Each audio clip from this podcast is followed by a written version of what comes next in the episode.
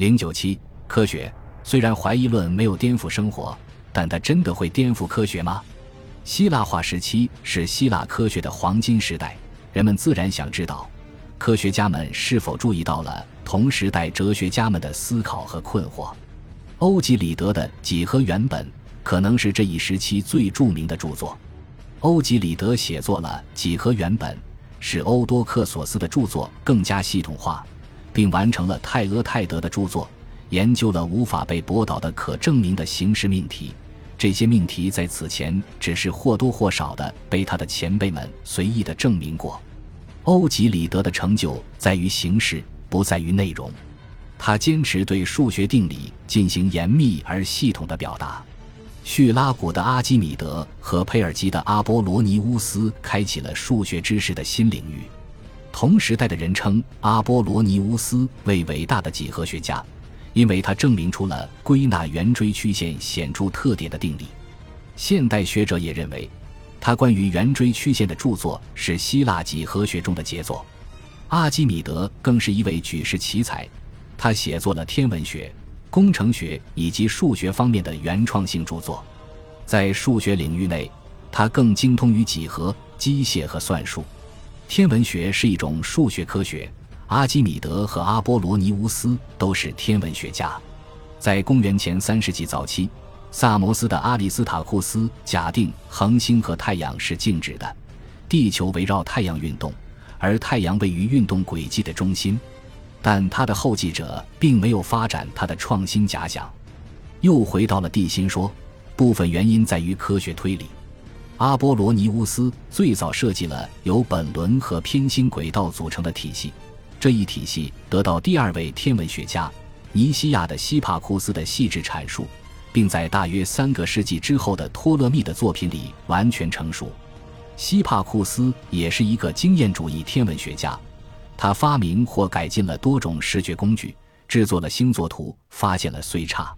除希帕库斯之外，博学家希兰尼的埃拉托提尼也有一定的影响力。实际上，因为他在所研究的每个分支中都做到了第二好，他得到了贝塔的绰号。他对地球周长的计算使他的确值得一提。他的方法是合理的，因此结果令人吃惊的准确。埃拉托提尼曾向芝诺和阿塞西劳斯学习。毫无疑问，科学家了解或知道哲学家。同样，一些哲学家也注意到了科学的推测。因此，克林特斯认为希腊人应该以不敬神指控萨摩斯的阿里斯塔库斯，因为他认定世界的中心处于运动之中。但学科间的相互影响或理解几乎没有出现。感知的问题也吸引了哲学家。观察上的困难困扰着天文学家，这两个领域没有交叉。科学家们讨论方法的问题，而哲学家们思索知识的基础。两种追问是分别进行的。占星术被认为连接了科学和哲学，因为天文学家可能认为他们的科学是占星术的仆人，而斯多葛学派的宿命论也使得他们愿意服从神秘的科学。但这种连结是脆弱的。据说，希帕库斯证明我们与恒星是有联系的，我们的灵魂是天空的一部分。然而，这份报告模糊不清，希腊化时期的天文学家也不可能预见到托勒密对占星术的沉湎，而且也没有任何证据显示早期斯多葛学派对占星术有兴趣。事实上，哲学家们并不关心数学的奥秘，数学家们也忽视哲学。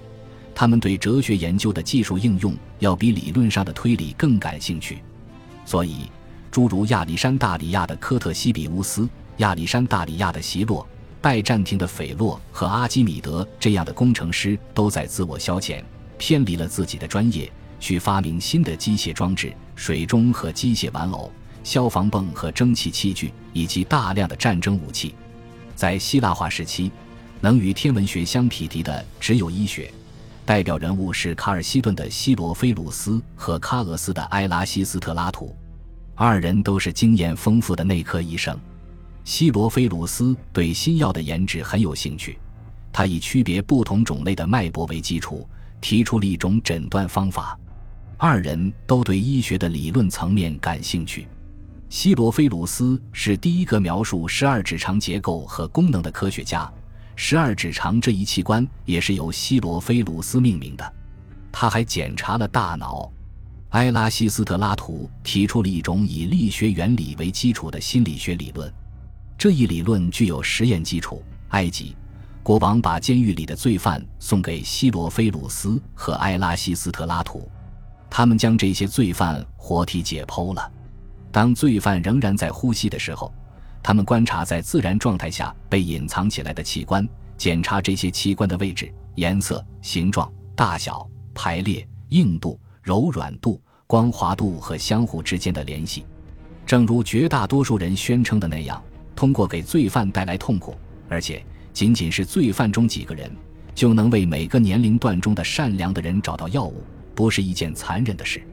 如此血腥的研究似乎远离了哲学家们沉思的座椅，但是希腊医学与哲学之间有着悠久的联系。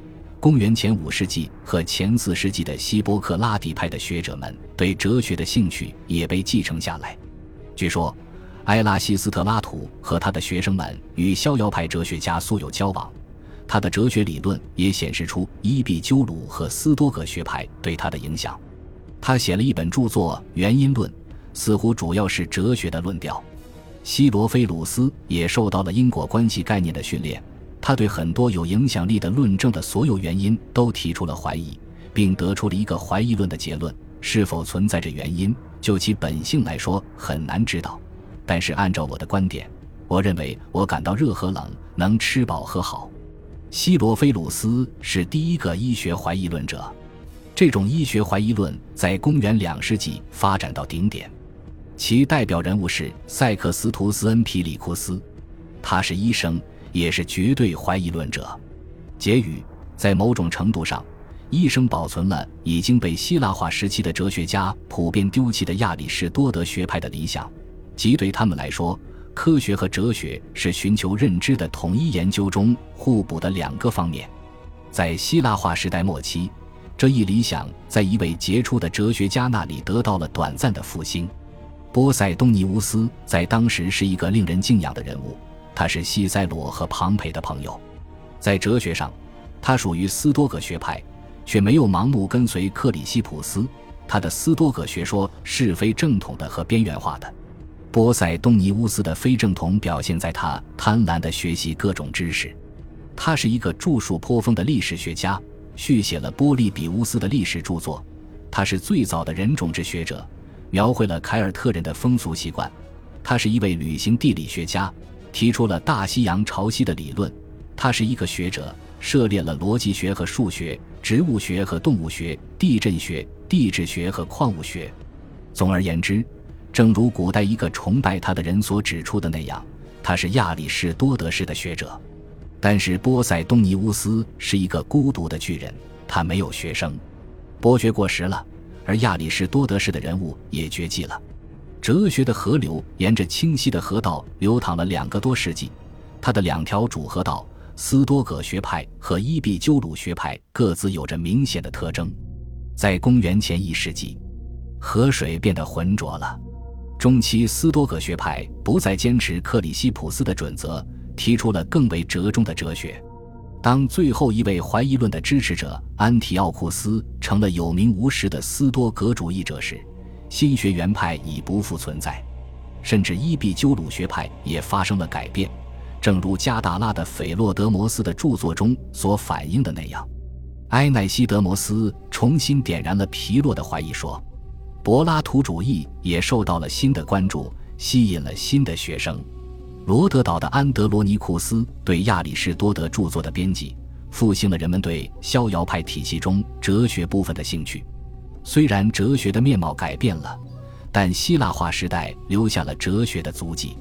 斯多葛派和花园派体系从来不缺少信徒，他们同吕克昂和阿卡德米学院一样，对现代哲学产生了深刻影响。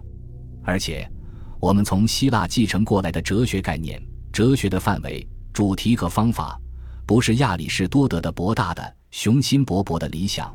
而是比较狭隘和更加内省的希腊化时期的各学派的观念。恭喜你又听完三集。欢迎点赞留言，关注主播主页有更多精彩内容。